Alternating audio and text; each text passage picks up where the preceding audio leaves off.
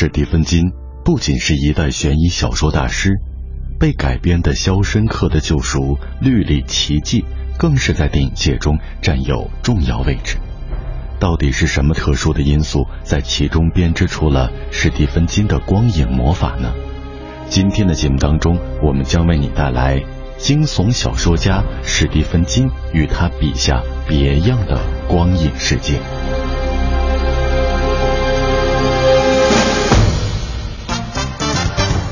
索影人热点，讲述影人故事，电影人物。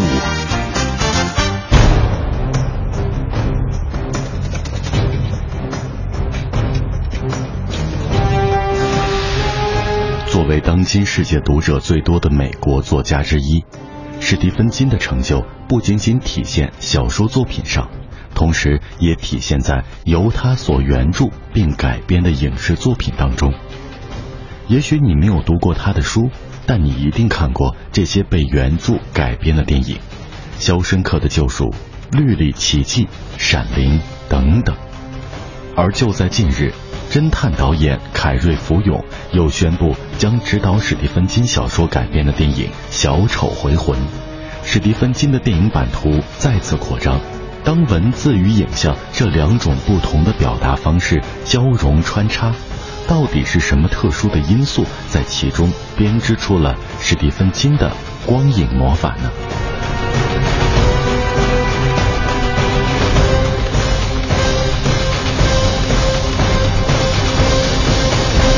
史蒂芬·艾德温金生于1947年的美国波特兰，是母亲独自将他和哥哥大卫抚养长大。1970年。二十三岁的史蒂芬金毕业于缅因大学英文系，并取得了英文教师的资格。因为无法立即找到工作，他选择给男性杂志供稿来补贴家用。一九七三年是史蒂芬金人生的重要转折时期，在这一年，他创作了《魔女佳丽》，一个关于拥有念力天赋的少女对曾经嘲笑她的同学们复仇的故事。当初，史蒂芬金对此题材并没有把握，甚至中途将手稿扔进了废纸篓。是他的妻子塔比莎的鼓励，协助他完成了整个故事。《魔女佳丽》完稿之后，仅以两千五百美元的预付金被卖给了双日出版社，却没想到创造了四十万美金的利润。史蒂芬金一家人最终靠二十万的分红结束了他们的财政赤字问题。史蒂芬金的创作热情至此一发不可收拾。自那以后，短短三年中，先后完成了《萨冷镇》《幽光》《末日逼近》，其过人的写作才华逐渐展露。值得一提的是，尽管史蒂芬金的作品以恐怖惊悚题材居多，但是作者本人并不喜欢人们称他为恐怖小说家。当然，在《肖申克的救赎》《伴我同行》《绿里奇迹》这样的作品面前，已经没有人可以再将史蒂芬金称为廉价的恐怖批发商了。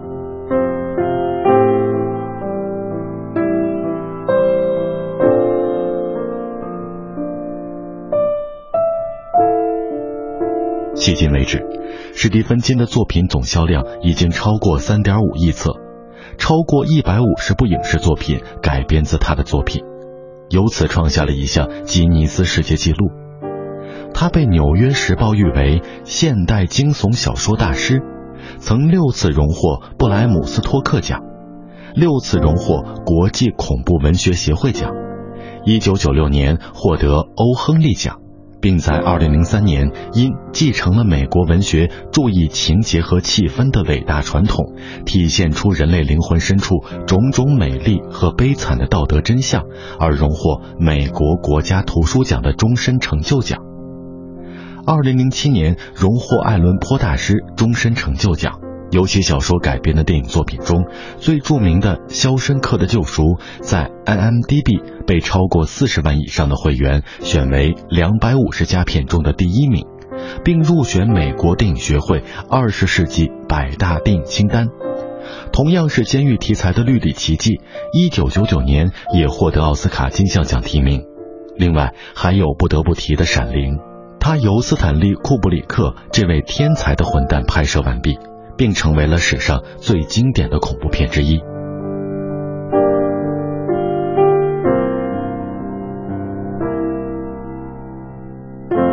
在以上成就的光环之下，无法否认这样一个事实：无论是艺术价值还是生命力，史蒂芬金的作品都远远超越了传统的恐怖小说。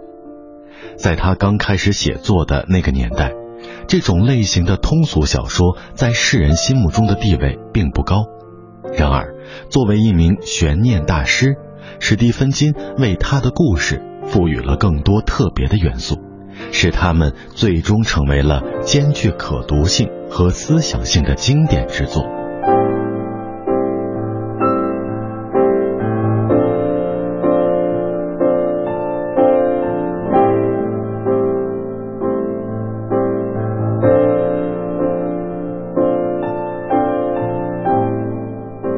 一个相当高产的小说家，史蒂芬金的难以被复制的秘诀之一，便是从日常生活中获得恐怖灵感。《黑暗的另一半》的诞生，就是源于他本人曾因理查德·巴克曼这个笔名被发现之后产生灵感，创造出了一个作家和另一个自己的故事。恐怖小说家赛德在胎儿时期就在其母体内吞噬了自己的孪生兄弟。于是，那个未出生便已死亡的兄弟成了他黑暗的另一半，并试图用暴力和血腥来取代赛德的位置，制造了一起起惨绝人寰的凶案。与这种灵感相配合的是史蒂芬金卓越非凡的描写功力。善于还原生活中琐碎细节的史蒂芬金，用通俗的语言将读者慢慢融入一种祥和的气氛，却没发现。恐怖的浮现早已藏在其中，最普通的日常环境和最反常的突发事件，两者之间的强烈落差放大了故事的恐怖效果。通过这种方式，史蒂芬金的小说准确地反映出普通人在面对未知事物时那种恐惧和焦虑的心理，让读者极易产生强烈的代入感，增强了整个故事的可读性。大多数故事的恐怖之处都在于邪恶事物的非逻辑性，飞来横祸降临在无辜的主角身上，会让读者更容易自我代入，并产生一种无从躲避的恐惧感。与这种传统安排相反，史蒂芬金的每一个故事都有一套完整的逻辑体系。这种逻辑体系的诞生，正是来自于对人性的细微观察和严格推演。在史蒂芬金的笔下，所有的角色都面目清楚。随着情节的展开，主人公的心态变化清晰可见。在《闪灵》的故事中，虽然作怪的是恶灵，但根本原因还是男主角杰克内心的失衡。他自大又懦弱，面对困境时选择自暴自弃，使事业陷入瓶颈。不得已，在来到酒店工作后。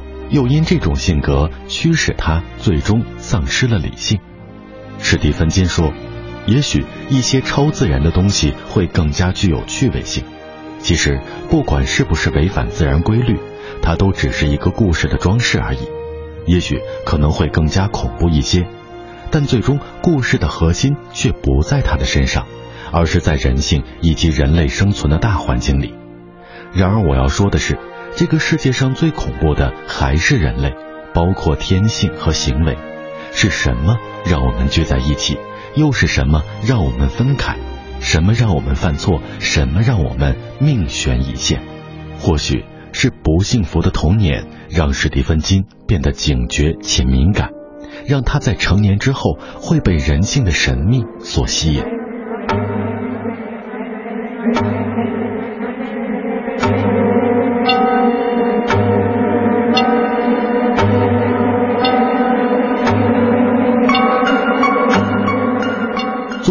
悬念大师、讲故事的天才，史蒂芬金并不急于把惊骇的核心展示在读者面前。他习惯于先构建一个极其真实感的世界，并且让活在这个世界里的角色们有充裕的理由和时间来进行心理上的演变，就像一个精心设计的陷阱，需要足够庞大和复杂的才能，才可以将读者诱入其中，接受惊悚的结尾。这种写法注定了每一个故事的前半部分都平缓的略显乏味，然而众多读者却愿意接受这种平缓，因为他们知道。史蒂芬金值得等待，前期积累的线索和矛盾会在某一个节点上崩塌，推动情节急转直下，意外之后仍有意外，让读者提心吊胆，直到最后一个句号。比如《杜马岛》就是基于史蒂芬金本人的车祸经验所创作的，恐惧感在作者的设计下如同潮水，起初缓慢上涌，却在最后。瞬间将人淹没。故事的主角埃德加因为车祸而失去了一条手臂，在复健的过程中，他意外得到了一种神笔马良般的能力，并且凭此不仅重新感受到了亲情的力量，还结交了新朋友怀尔曼。然而，他的能力被恶魔所觊觎，并杀掉了他最喜欢的小女儿。悲痛欲绝的埃德加最终封印了自己的能力。而好友怀尔曼则付出了生命，才给了恶魔真正的最后一击。经历了一次次炼狱式的磨练，埃德加此时对人生已经有了另一番感悟。通过之前友情和亲情给他的洗礼，使他能够怀揣着逝者留给他的爱，继续完成生命这个过程。至此，史蒂芬金才在这最后一点点篇幅里。向读者展示了一场真正的爱与死的轮舞。在史蒂芬金的故事贩卖机这本短篇小说集里，翻开第一页，几乎空白的整张纸上只印了三个字：“你爱吗？”爱这个主题在史蒂芬金笔下的存在感实在是太过强烈，它既是一切诅咒的开始，也是一切问题的答案。以至于近年来有国内读者戏称史蒂芬金的小说是疗伤治愈系。从作者的个人经历来看，虽然史蒂芬金父母的婚姻是一场失败，但后果并没有给他本人的感情生活带来负面影响。在被问及写作成功的秘诀时，他给出的答案是：健康的身体加上与一位独立自信的女性所组合的完美关系。才能使我有动力持续不断的前进。相对他写作带来的快乐，有助于维系我的健康和家庭生活。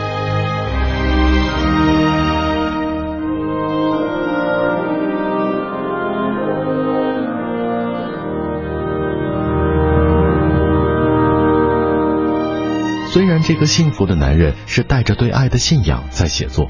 他一边用邪灵、厄运、死亡来营造极端恐怖的气氛，一边又致力用这些黑暗的意象衬托爱的伟大，让读者不仅被惊吓，还要被彻底的打动。宠物公墓的结尾，亲眼见证了死而复生的儿子成了杀人恶魔，男主角路易斯仍然选择让妻子复活。他在深夜里独自玩着扑克牌。听到爬出坟墓的躯体打开房门，慢慢走到他的背后，在诡异的寂静之中叫了一声“亲爱的”。故事到这里戛然而止。男主角无畏的姿态如同飞蛾扑火，着实愚蠢，却也让人动容。恐惧感和爱皆是人类无法征服、无法完全操控的东西。史蒂芬金通过对两者的巧妙融合，带给读者更深层次的震撼和更绵长的回味，也让他的小说拥有了超越同类作品的格调和风骨。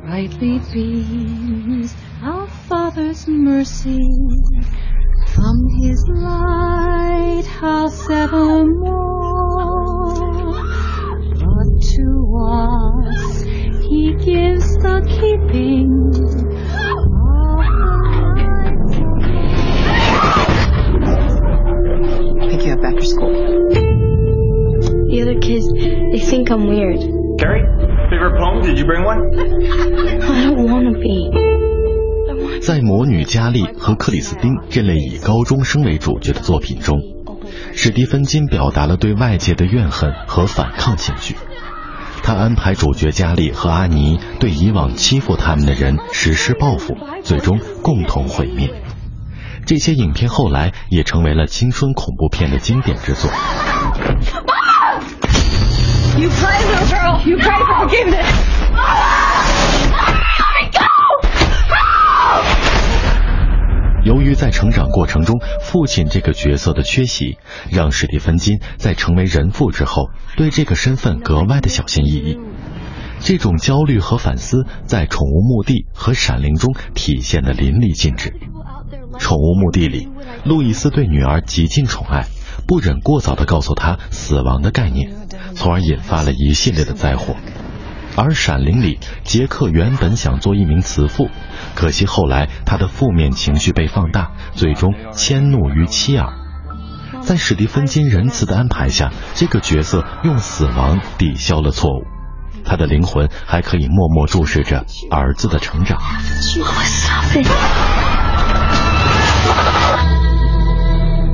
If the two of you are planning some kind of joke on a poor, lonely girl,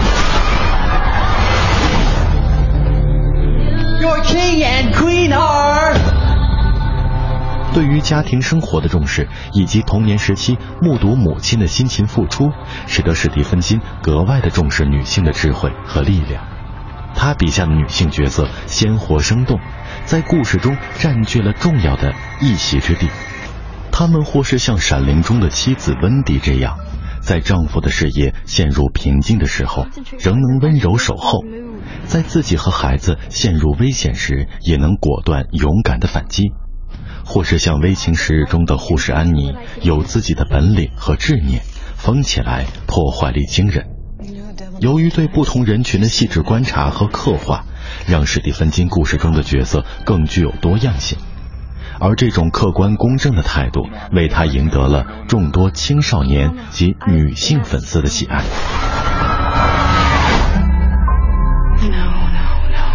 Oh,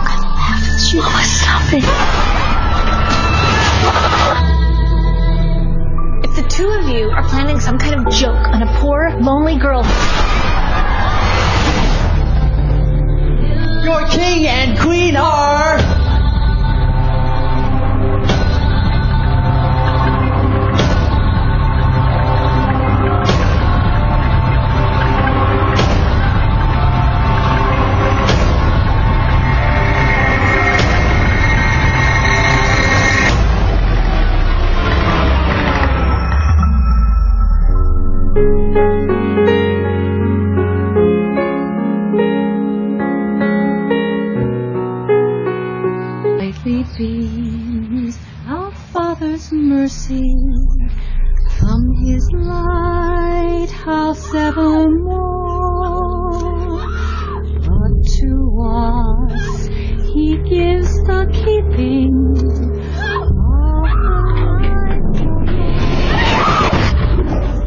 六年，史蒂芬金首部小说《魔女佳丽》被搬上了大银幕。佳丽这个起初不被作者看好的小女孩，在成为史蒂芬金写作事业的转折点之后，又引领他走向了影视改编的领域。电影《魔女佳丽》不仅成为了青春校园恐怖小说的鼻祖，也为日后层出不穷的同类题材电影开辟了一条道路。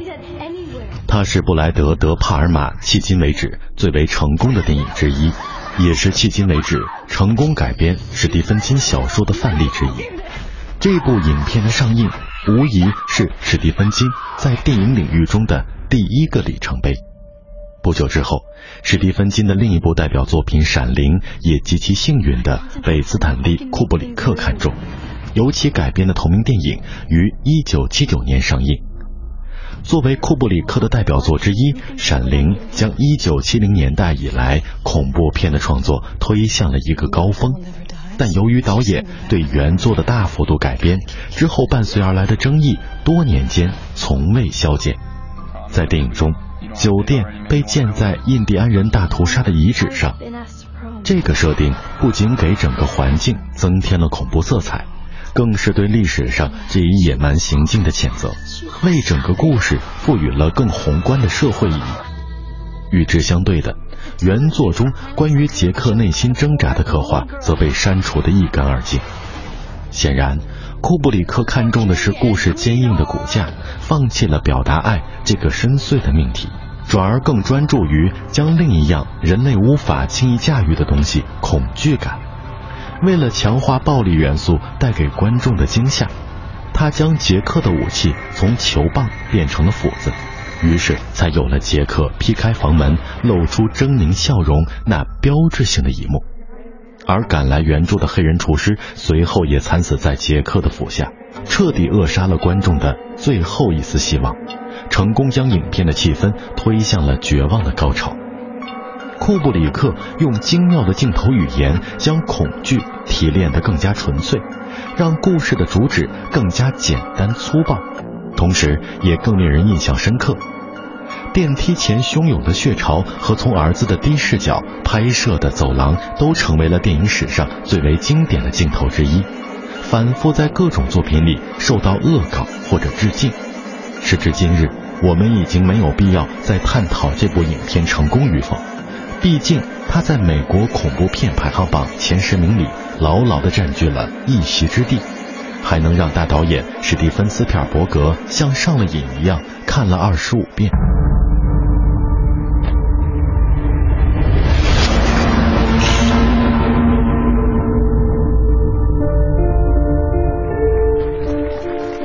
I just wanted to thank everybody for coming tonight. Through hard work and lots of love, my parents have created something very rare. A good marriage.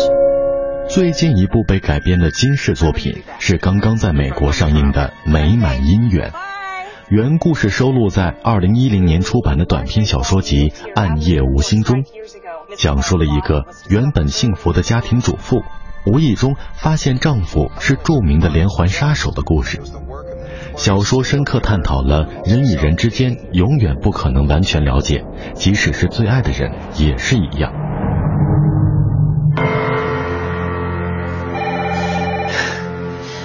You okay? Yes. You're so lucky. I don't know how you do it. And neither do I. This is a lovely home. What may I do for you, Detective Ramsey?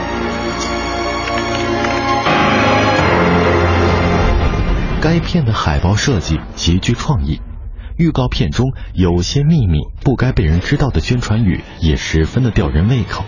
可惜，实际上映之后恶评如潮。不过观众们都众口一词，完全是导演的错，浪费了史蒂芬金的好故事。即使是没看过原著的人，也纷纷表示，相信原著小说更加精彩。因为史蒂芬金的小说前缓后紧的风格，的确为电影的改编带来了一些难度。处理不当，便会造成节奏拖沓、剧情平缓的后果。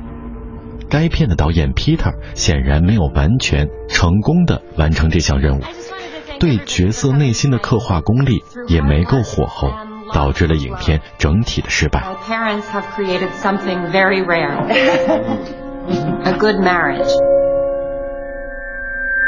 When will you be back? Depends on the traffic. Drive safe. Bye. Marjorie Duvall moved here after her divorce five years ago. Miss Duvall's body was discovered early this morning. 值得期待的是，史蒂芬金的科幻小说《末日逼近》已经确定将由导演乔什·波恩改编成电影。据了解，本片将以最高规格来进行筹拍，而且演员阵容也能让影迷们震撼。按计划，《末日逼近》将于二零一五年春天投入拍摄，我们可以拭目以待。I don't know how you do it. And neither do I. This is a lovely home. What may I do for you, Detective Ramsey?